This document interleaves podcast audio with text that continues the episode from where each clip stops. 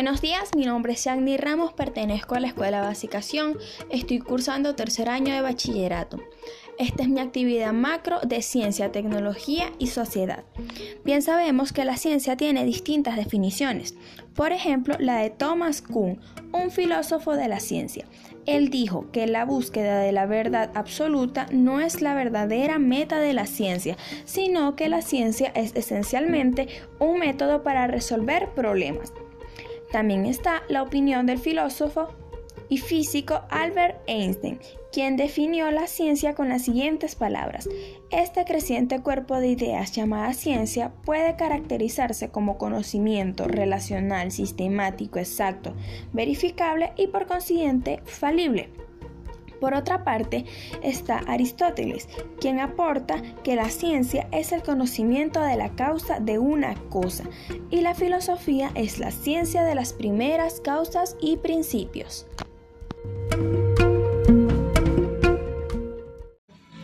Good morning. My name is Jagni Ramos and this is my early presentation of the first topic. Yo escogí el caso número 2 de la actividad. I'm 24 years old and I have terrible nightmares.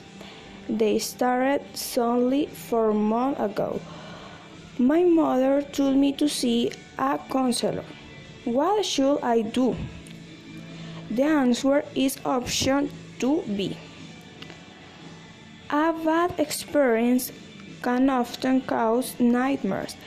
Back and try to remember what happened and when you felt about it.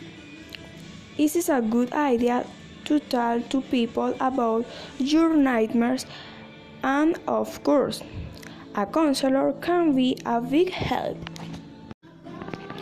Good morning, my name is Jagni Ramos and this is my early presentation of the first topic. Yo escogí el caso número 2. I'm 24 years old and I have terrible nightmares. They started suddenly four months ago. My mother told me to see a counselor. What should I do? The answer is option B. A bad experience can often cause nightmares. Think back and I try to remember what happened and what you have about. It is a good idea to tell to people about your nightmares, and of course, a counselor can be a big help. Good morning, my name is Jagni Ramos, and this is my early presentation of the first topic.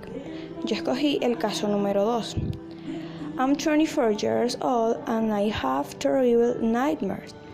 They started suddenly four months ago. My mother told me to see a counselor. What should I do? The answer is option B. A bad experience can often cause nightmares. Back and I try to remember what happened and what you have about. It is a good idea to tell to people about your nightmares, and of course, a counselor can be a big help.